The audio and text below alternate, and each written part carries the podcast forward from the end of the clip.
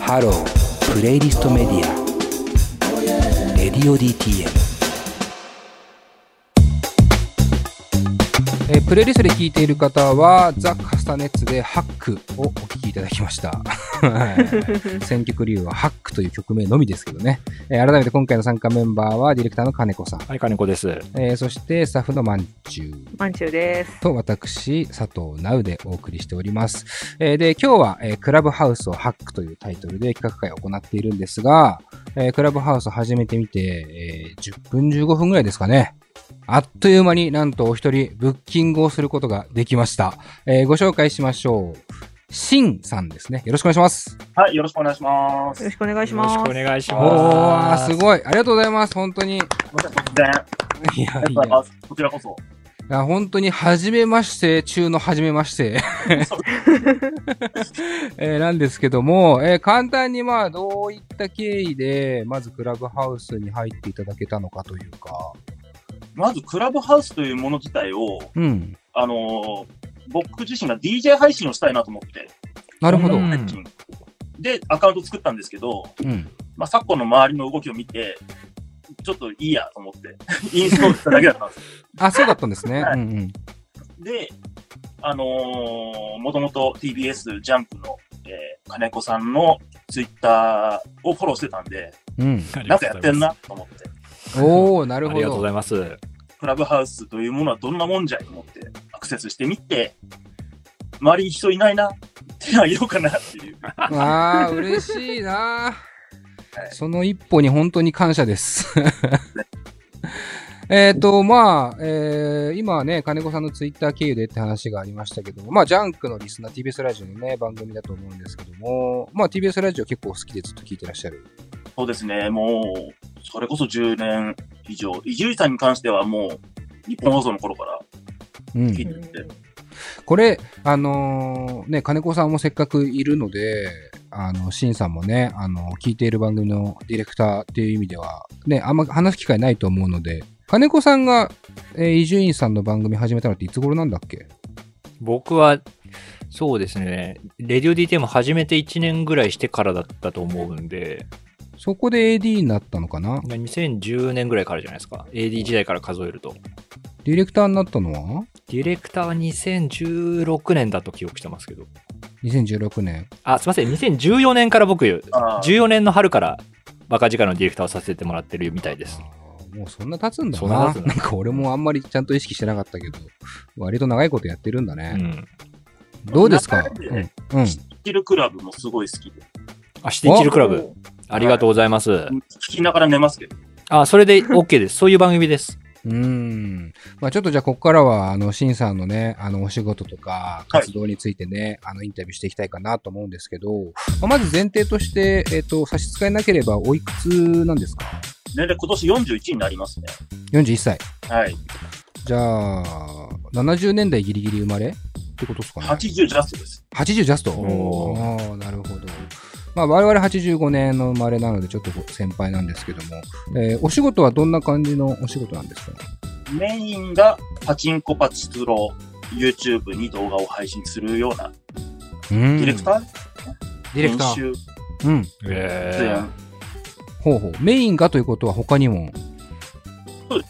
もう一個が、えー舞台関係ですね。魔界という舞台の、まあ、協力して映像を作ったり、うん、うん、うん。二つの会社を一応所属してる感じですね。なるほど。まあ、魔界に関しては、えーまあ、舞台、魔界って、あの、悪魔の魔に、世界の界でそう魔界で、えー調べればすぐね、あの出てくるのかなとか、僕も今、出て先ほど、ホームページを拝見していたら、なかなかすごい規模感の大人数が出る舞台で、楽しそう。なんか、ちょっと複合的なエンタメ舞台というかね。そうですね。ミュージシャンと役者とプロレスラうん。うんーが入り乱れた、えー歴史上の人物が出る舞台ですね。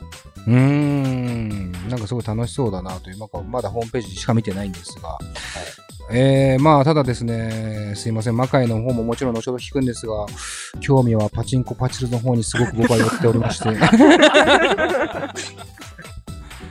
どんな番組ですか、そのまずパチンコパチルの YouTube というのは。そもそも立ち上げが YouTube がなかった時代から、ああのースカパーしかなかったんですよね。パチンコパストラ番組を見るっていうのが。うへん。まあそれをホームページで見えるようにしようと始めて、へえ。あーもう、それで YouTube ができて YouTube に移行してったんですけど、うんうんうん。もう基本は誰かが出てパチンコパズルを打ってるっていうだけですね。すごい、だって今って、その YouTuber のね、皆さんからすれば、パチスロとかパチンコを打って、それをこう動画にするって、まあ、一つの定番としてもあるじゃないですか。そうですね。ね、別にそれ専門じゃなくてもやってる方多い。いや、もう、若い子はそれだけで広告収入を得ようと頑張ってますね。う。ん。っていう意味では、かなりその先駆け的なタイミングでも始めてたって感じですよね。ね。業界では一番最初の頃とは言われてますね。うえーん。番組名は何ていう番組えー、ピーマート TV というチャンネルで、うんえ。ーみんなに馴染み深いのが、平天くんというキャラクターがメインで番組出てます。めっちゃ見てました。金子さん見てためっちゃ見てました。閉店くんそれやっぱ閉店間際にハイエナをするみたいな。そうですね。10分、15分しかあれですよね打っ。てないです。入店入店ですよね。そうです。めっちゃ知ってる。へえ、面白そう。え、もう本当に閉店間際に入ってちょっとだけ打ってそう、ですね。閉店ですよ。やめてくださいって言われるまで。でそれで勝てるかどうかっていう番組ですよね。そうへえ、すげえ、なるほどな。全然あれっすね。先駆けだけど、本当にスタンダードというよりもかなり企画的な内容が強い。ですもう10年以上続いて今、770回以上。すごい。ごいな。俺らもさ、600回とかやってたから、すっごい長いことやってるなと思ったけど、全然先輩でしたね。配信回数で超えられるのはなかなかないんですよ、我々の番組。ものすごい老舗番組なんですね。それはちなみにきっかけ的にな、なぜ、そのパチンコパチスロ番組を始めようってなったんですか僕がまあ普通にスカッパーとか見て、うん。う打んつユーザーで、うんう。うんん。で、今、えー代表やってるテルという、まあ、ライターですね。はい。が、あのー会社立ち上げるっていうんで、うんうん、うん。じゃあ雇ってよって言って。えー、ああ、もう、じゃあきっかけはただ本当にパチンコパチロ好きだから。もうファンで。で、好きな人が会社やってるんで、雇ってっていう感じです。うーん、なるほど。ちなみに僕もね、金子さんも、えーっと、まあ、高校生の時は打っちゃいけなかったですよね。打ってはいけないよね。うん、そうだよね。なん高と校生なで打っくちゃいけなかったはずですけど。知識は昔ねか。らうん、そうそう、知識はね、ひたすら ありましたけども。マンチはちなみに、パチンコ、パチスロは未経験です。あ、未経験なんだ。やったことない。せっかくだから、じゃあ、あれかな。こう、どうすか魅力的な部分で言うと、あ、パ聞チきンコたい。パチスロっていうのは、なんこかう、シンさんにとってでいいんですけど、どんな魅力ですかうわー難しいですね。けど、当たった気持ちよさと、うん。出た時は、やっぱ、ね、気持ちいいんで、ゲームが好きなんで、うん、やっぱクリアするじゃないですけど、ゲームみたいに当たって嬉しいっていうう、ん。うん。うんあ自分もそうだと思うやそうですね。うん。まあやっぱじゃあ、まあよくね、だから負けた、勝ったみたいなことが先行しますけど、まあそもそもそのゲーム性として面白いよねっていう。はいもう大としては、もう勝ち負けよりも、やっぱ毎毎回新しいものが出るんで、う。うんん。うん、大としては面白いですね。うん。うん勝てる、勝ってないはちょっと抜きにして。うん。え僕も結構その口で、なんか、まあ行ったからにはお金使って楽しむみたいなね、うん、ところはあるんですけども。ここ最近はでもね、ちょっとコロナの影響もあって、ね、最初はなんか、やり玉にあげられたりとかしてね、ちょっとかわいそうとも思ったんですけどね、業界的には。やはりこう、その YouTube の番組とかね、パチンコパチロ業界にもなんか影響を感じますか、コロナっていうのは。いやーもう、お店に行けないのと、まあ、地方で撮影してたんで、うんうん。ロケに行けなくなっちゃいましたからね。あー、ああ。そうかまあ、そもそも移動が制限されてるぐらいですからね。えちなみに、ど、どのあたりで結構やってるんですかその、なんてーいう何のですかお店の地域とかって、だいぶもうバラバラなんですかもうだいぶバラバラです。閉店くん自体はもう、新潟行ったり、へえ。そうですね。地方シンの方さがん多はいんで東すか京僕はもう全然撮影行ってないです。あ、そうなんだ。数年いなくなりましたね。へえなるほど、なるほど。です。じゃあもう分業制みたいになってるってことですね。ですね。僕はもう昔の動画を再編集。ああ、なるほど、なるほど。このコロナ禍で再放送というものがありなんだなってなって、ああ、ううんんうん、昔の動画、しかも10年以上前なんで、見て、ね、見たことない。うんおバカなんうだん。ああ、それめっちゃいいっすね。なんで逆にもう今だからこそありかなそっか、今打てない台を打ってる動画が見れるってことだ。そうです、そうです。うわー、それ面白そう。見てみます。はい、ぜすごい懐かしい気持ちになりそうですね。ひ。いい時代でしたよ、昔。6確定台がありました。あー、ありましたよね。めっちゃ言ってたな、朝。座った瞬間に6貼ってくれるだけだよね。うん やったな、吉宗10代全部6で、全部ストックゼロなんだったって。はいクソハマるっていうね、最初 に。ありましたね。ちなみに、こうちょっとね、はいパチスロ、これ、まあ好きじゃない人はさ、あんまりわかんないかもしれないんですけど、こう僕はもうここ10年、15年ぐらいか、まあなんとなくこう定期的に打ってはいるんですけども、結構こう、歴史の変遷があるじゃないですか。ありますね。パチンコパチスロっていうのは、あーそれってなんか簡単に説明できるもんですかどういう風に変わってきたかとかってうーんスロットだと、何号機っていう、代々、歴代変わってくるんで、仕様が。うんうんそれによって、えー、20, 20年前とかは4号機から今6号機までになってるんですよ。6号機まで。うんうんうん新しい台になって、昔の台はもうお店に置いちゃいけないんですけど、うんうんあの、けど、パチンコパチスロも両方とも、あの、機械の性能が上がってるんで、うん映像がすごいんですよね。なるほどもう、すごい映像綺麗になって、昔はドットだったりしたんですけど、うんうんうん花火百景が出た時にあラビ百景よかったね。やっぱなんか全部画面だみたいな衝撃だったよね。めちゃくちゃ楽しかったなと思いますけども、今はどうですか今のパチンコパチスロ業界っていうのはこうやっぱりじゃあそのグラフィックの良さとかうん台の性能っていうのが一個面白さのあれですかねそうですね。まあ、あとタイアップなんで、やっぱ好きなアニメとか映画とか、うんうんすごい増えましたね。うんうんやっぱそれをきっかけに、その作品が、なんか再ブレイクするみたいなのもそうです、ね。ありますもんね。エエヴァとかまさにそうでしたもんね。はい。やっぱなんか未だにね新しいの出続けて実際しんさん自分でも今でも打つあ全然、昼間行ってきました。最高だな。いいねちなみにお気に入りの台とかあるんですかいや、あ人が座んないニッチな台が好きなんで、はいはいはいはい。なんで、人がいないバラエティコーナー、うん1台しかない。そのお店に1台しかないです。うんうんうん、そう、お店って大体こう人気台は10代、20代とかねそう、えー並んでるんですけど、バラエティーコーナーはね、こうニッチなところが1台ずつずらーっと並んでて、じゃあそっちの方に割といることが多いという。昔は台を求めて地方まで行ったんですけどね。あうんー、なるほど。そう東京いうにはない台っていうのがあるんだそういう漫画あったよね。だいぶありましたね。うん、なんうかん全国回るみたいな。うん。パチスロ周遊記みたいな イメージ の。あれはフィクションじゃないんですね。ありますね、もう全然。けど今はもう全部、どこも同じなんで、うん、ん置けなくなっちゃったんで、ちそっかそっか。ょっと残念です。まあちょっとお店による差っていうのはあんまり出てきてないんですかね。ないですね。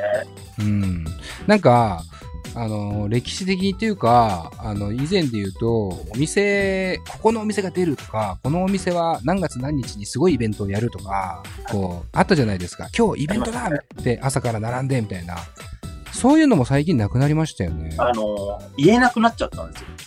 うーんえー法律的な話ですか法律、報告規制っていう感じで、うんうん自粛扱いですね。ああそうなんだもう何も言えないですよ。ああじゃあもう常に通常運転みたいなそうそうです。そうですああそうなんですねその中でシンさんはじゃあ何を基準に選ぶんですかそのお店とかはうーん、居心地ですかね。はいはいはいはいはいはいはいはいはいはいその辺もでも変わってきてますよね多分ね前だったらだってねうんあの店やばいとかこうあ、もうそうですね。ちゃんと、なんかしっかりやってる人は、その、なんかやっぱ昔の名残で何日が暑いとかはやっぱあるところあるんで、うん。うん。どっか遠くまで行ってても、ちゃんと狙って打つんですけど、うんうん。ただちょっと打ちたいんで、近所のうんうんうんうんうん。ぐらいですからね。なるほど。それ動画で言うと、まあ、えっ、と、p マート TV はいに関しては、えーまあ、平天君っていうね、さっきのちょっとこう、はい企画性の高くて面白そうな動画もありましたけど、なんかこう、特に魅力として伝えたいみたいなのはどういうところなんですか、動画。いや、もう、パチンコパスロー面白いよっていうことしかやってないですね。うんうんうんうん負けて悔しいよりも、この台面白いでしょって言ってうん。はいはいはいはい。伝えたいですかね、僕は。う昔。うん。ん。なるほど。なんか最近ね、僕あれなんですよ、クイズ、ザ・違和感っていう番組がああ、もうあの演出はすごいですね。最高ですよね。 パチンコ風のそうそまさに演出やってますね。あの、まあ、千鳥さんがね、司会やってたりとか、まあ、ノブさんがやってて、まあ、霜降り明星とかね、あのそう大好きだからギャンブルが、大体こうパネラーにいて、で、こうクイズの演出が大体こう、担今当のまで台の 有名な台のね、演出でやっていて、そんなニッチなとこ狙うんだよと思って、すごい面白い番組だなと思ってるんですけども。ちなみに、えー、一応質問としていくつかね、どんどん出てきてるんですけども、まあちょっとまあ仕掛ける側というか、そういうパチンコの魅力を伝える側として、えーパチンコ業界こういうことやったらいいかもな、みたいなアイディアとかあったりしますかなんでしょうね。やっぱ規制規制なんで、うん。なんかもう、何、なんか、法の目をかいくぐってなんかみんなどっかやろうとしちゃってるんで、うん。結構今、なんか、殺伐とした時代なんですよね。なるほど。本当に。あの、怒られる前にいろいろやっとこうみたういんうんうん。な。お店も、もうそう多くなっちゃってるんで、そっかそっか。シビアなことばっかりですね。うーんみんなこううまいこといろんなものをくぐり抜けてどうにか個性をというかどうにかこの日が暑いよっていうのを伝えたかったり。うんうんうんうんで、まあ他のお店は向こう案内やってるけどどうなの作り合いが始まったり。 作り合い。作り合いばっかりですよ。うんそうなんだまあちょっと殺伐とは確かにしてますねなんかその話聞くとね第一自体は面白いんで、ううんまあ平なんか、適度に遊びましょうとは思ってますね。うんねちょっとその辺の印象もやっぱ少しずつ変わってきててなんか昔はそれこそ100万か5万枚出たとかねみたいなのをこう店に貼り貼られてね うわすげえとかってみたいになりましたけど最近はねあんまりそんなにこう30万40万勝つってこともあんまもうみあんま見ることもないしできるだけライトにあの遊戯として遊びましょうっていう風潮は強いですよね。別に。うん。ちなみに、えーもう一つ質問的には、えーこれから、 なんか一個ありますね。開店前の時間に音声メディアとかは相性良さそうだとずっと思っているんですが、これ金子さんの質問ですね。ああ。えーどうですか佐藤直を使ってみては。 ぜひお願いしたいですね。けど、もう打ちながら何かしてる人やっぱ多いんで、うん。僕なんかもずっとタイムフリーでラジオ聞いて、お店行ったりしますからね。そうなんですよ。だから、うんパチンコ、パチスロってすごい音声メディアとの相性がいいなとはずっと思ってるんですよね。そうですね。うん。うん。やっぱ目は奪えないもんねってことだよそうね。そうそうそうそう。ですね。音はね、まあなんか聞きながらとかでもいいし、まあ行く前に並んでる間ちょっと聞いて情報収集とかね、そう楽しんでみたりとかすうる。ん、確かに。あと、開発の人とかのインタビューとかうんあったら、うん、多分そのね、どこどこの店が今暑いみたいな話は多分その法律上難しいんだろうなとは思うので、うんでもそうじゃなく、なんかある種、テック系の、その技術的な面の話だったり、それこうそん、パチスロとか好きな人、粗品さんとか、うん。うん。うん、なんかそういう人とかの話とか、結構ね、もういいいんいじゃでないすかね。な。音声メディアバッチリだと思いますね。うん、うん。ちなみにその開発系の、まあ今言っていた、こう、シンさんが言っていたような、こう、台って今すごいこう進化をしていて面白いものになってきてるよっていう、開発系の話とかってお聞きしたこととかあったりするんですかうーん、直接開発の人と話すことはなかったんですけど、うん。このメーカーにあの所属してる人と一緒に仕事したりしてたんで、はいはい。結構裏話的なものもやっぱ多かったですけどね。あ、そうですか。うん、やっぱ面白いもんですか、聞いてると。面白いですね。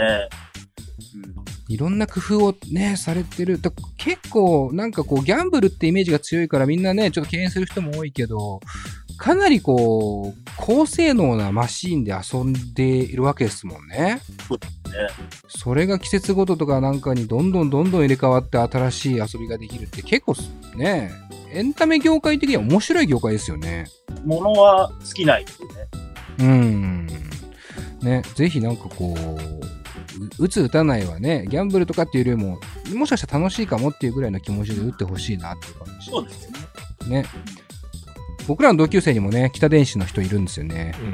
うんお開すごい開発やってますね。ですね開発やってるんだ。ジャグラー北電子って。ジャグラー部門では今は大しかないはずなんですけど、うんそれこそ版権もの、あのはい、アニメだったり映画だったりみたいなのうん、をやってるっていうふうにだ、いぶ前聞増きえままししたね、北電子も。た。そうなんですよ。うんジャグラーだけの会社じゃないっていう。ね、昔はジャグラーってイメージ強かったもんね、北電子といえば、うんみたいなね、感じだった。マンチュアニメ好きじゃん。うん。 いや、私、ちょっとこれ聞いていいのかわかんないんですけど、はいうん初心者なこと聞いていいですかはいその台によって何が違うんですか うんあーなんか、そのだ台が、んでもやってることってパチンコってみんな一緒ですよねっていう感覚なんですけど。出る、当たる確率が違うんですよね。大きく言うえーえーとですね。まあ、あとはゲーム性って言って、一回当たったらどんな当たり方するかは本当に台によって違うんで、ほうほうほう逆に同じ台は2つはあんまないぐらい。ああ、じゃあ全部違う台で、え、でも、ああ、ちょっとその辺、すいません、不勉強で。動画見ます。どっちかで当たる。スロットの方が分かりやすいですよね、どっちかっていうと。ほうほうほう確かにね、スロットはだいぶ、だいぶこうスタイルが違うものばかりだから、全然ね、あの、なんつうかこう、あ自分の気持ちの熱くなる、こう、なんだろうな、波とかも、台によって全然違うし、当たるまでが面白い台と、当たってからが面白い台とかありますよね。なんあかーそうですねえね、チップーねそういうところが面白いんですよ、本当にパチンコ柱ってのはね。 もうやめられませんよ、僕も。 で、もうちょっと、あの、もうちょっとね、あの、ちょっと、ま、せっかく魔界の話もさ、ちそうょっとだはけしたいなと思って。うん。魔界、まあ、もうちょっと詳しく、先ほどね、プロレスラーから、ミュージシャンから、役者から、いろんな人が入り混じったね、ちょっと複合的なエンターテインメント舞台っていうイメージだったんですけども、まあ、具体的にはどういうお話で、どういう、なんだろうな、エンターテインメントなんでしょ一応、舞台設定としては、う。うん。その地球上の天天界、地上、魔界みたいなな、るほど。その地上よりも下の世界うんうん。で、えー過去の武将とか、しえー亡くなった武将がいる、出てくるっていうスタイル。うん。だからいろんな歴代の武将が出てきて、で、そこで覇権争いをするみたいな。うんうん。それはでも、フィクションでありながら、歴史上の人物をこう魅力的に描くみたいなイメージ。そうですね。うーん。はいで、そこにミュージシャンっていうのが入ってくるっていうのは、音楽を、要は演奏もする。バックミュージックを、えー生演奏、生歌っていううーん。すごいじゃあ本当に生の良さを生かしきった舞台ではありますね。で、もともとはそのリングを常設してる舞台でやってたんですね。へえ。リング、うん、うん。プロレスリングみたいな。はい。プロレスラーがもう普通に役者として出て、投げられ、蹴られ、はいはいはい。そうか。舞台で言うと普通ね、こう、あ当てぶりというか、まあ、盾とかね、こう、うんさすがに思いっきり殴るとか思いっきり投げるってことはなかなか舞台では ないけど、はいそれがぶん投げますね。実際にぶん投げてぶん殴 って戦うっていう、はい。あーそれはめっちゃ迫力ありそうだなじゃあプロレス好きも舞台好きもいけますはいそうです。映像だと伝わらないんで、やっぱ生で、生で見るとやっぱすごいっていう。うんうんうん結構プロレスファンと舞台ファンってなかなかこう相入れない部分あるようなイメージあるけど、結構どっちのファンも楽しめそうなイメージですね。そうですね。うん。その魔界で、まあ映像制作を中心に、まあお仕事をしているっていう。はいうん やってます。ちなみにそれは、えっ、と、パチンコパチソロとは別に何のつながりもなく別で始めたって感じなんですねそうですね。そのパチンコパチスロをやってた時に一緒に働いてた人が、うん。あの会社を移って、うん魔界というとこで働いてるんで、その映像作れるなら手伝ってよ。なるほど。うんそこからつながっていったんだ。そうですね。へえこれはまあなか、これもね、またね、コロナもあって舞台っていうのはとてつもなく打撃をね、受けてらっしゃるからと。うん。大変だとは思うんですけどね。まあ、またね、今年もうちょっと落ち着いてから、はい。また新しいのがあるのかなと。新しい形で YouTube で何か新しいことをやってます。おいいですね。なんかこう、挑戦、じゃあ新しい挑戦もまたしたいこととかありますかとりあえず、やっぱ世界的に広げたいんですよね、魔界というもの。うん。あの、コンテンツはやっぱ強いんで、うん見たら絶対ハマるという自信はあるんで、うん。ぜひ、何とかして広めたいなとうん。思ってますね。なるほど。まあ僕らもちょっとこう、一助になればと。ね、わざわざこう、クラブハウスから、えー一歩を踏み出 して、インタビューを受けていただいたので、いいえ、なんか、なんか、こんな話してていいんですかぐらい、パチンコバするばかりですから。すいません、なんかちょっと好きなもんでね、僕とかね、うんこうちょっとテンション上がっちゃ ってんの そもそも僕これ、音楽系の話なのかなと思って、全然違う音楽系の話、まあ最初ね、ちらっとこう、あの、DJ の、はい。要はミックス、ミックス配信を、はい。しようかなっていうことで、クラブハウスを始めたってきっかけを完全に無視して僕らバチスロの 話をしてるけ音楽番組なのにね。ど音楽、じゃあ DJ やられてるんだ。いや、もう、初心者で音楽を聴くのが楽しいんで、うん。これのツールとして買ってみたって感じです。なるほど。どんな音楽をちなみに聞かれるんですかに、うーんと、邦楽がメインで、うん。けど、クラブ系ハウスミュージックがすごい好きで。へえ、なんかこう自分にとって影響強いとか、あの、ここの人一番好きだなみたいなアーティストいるんですかなんでしょう。いや、もう、言うとキリがないんで、わかんないですけど、大ヒッダンスさんが今、ああーの、YouTube でよく配信も出してるんで、うん。もう、すごい好きで。そうなんですね。じゃあターンテーブル買って、まあハウス、テクノとかそういうまたレコードを買って、そうです DJ ね。やろうかなっていう感じになって技る。術的にいろいろできるようになりたいなと。え。へえ、いいですね。音楽、音楽もじゃあ結構昔からずっと好きで、ずっと好きですね。うーん世代的には、なんだろう、ど真ん中で言うとどの辺なんですかね。けど、ビジュアル系が流行った頃に、もう、なんでしょう、J ロック、もう、ペニシリンとか、ああ。トピアとか、グレーとか、まあ、そこら辺が、うんうん。うん、まあ、周りが聞き始めて、あと渋谷系と言われるものですよね。うん。はい渋谷系はじゃあ結構リアルタイムで駆け抜けたって感じなんでそすかうですね、フリッパーズが大好きで。わ最高ですね。僕らやっぱね、少し後追いの世代なんでね、うん結構羨ましいなーってね、思っちゃうなと思うんですけど。はい。じゃあちょっとそんなところで、えーそろそろインタビューも終了と。ありありがとうございます。いや、こちらこそありがとうございます。じゃあ、ここでね、一曲、せっかくなので、えー、シンさんの方から、えーお別れに、えー選曲をおはい。願いしたいかなと思うんですが、はいえーじゃあ、曲紹介をお願いします。じゃあ、魔界にも出演していただいているシギさんの楽曲で、えー涙、それでも生きとし生けるものへ、です。はい、ありがとうございます。えー、シンさん、本当にありがとうございましあた。すいません。なんか、はいありがとうございました。いい経今験後ともお付き合いお願いします。はい。はい、あありりががととうござうございいます。ありがとうございます。ラジオも引き続きよろしくお願いします。はい。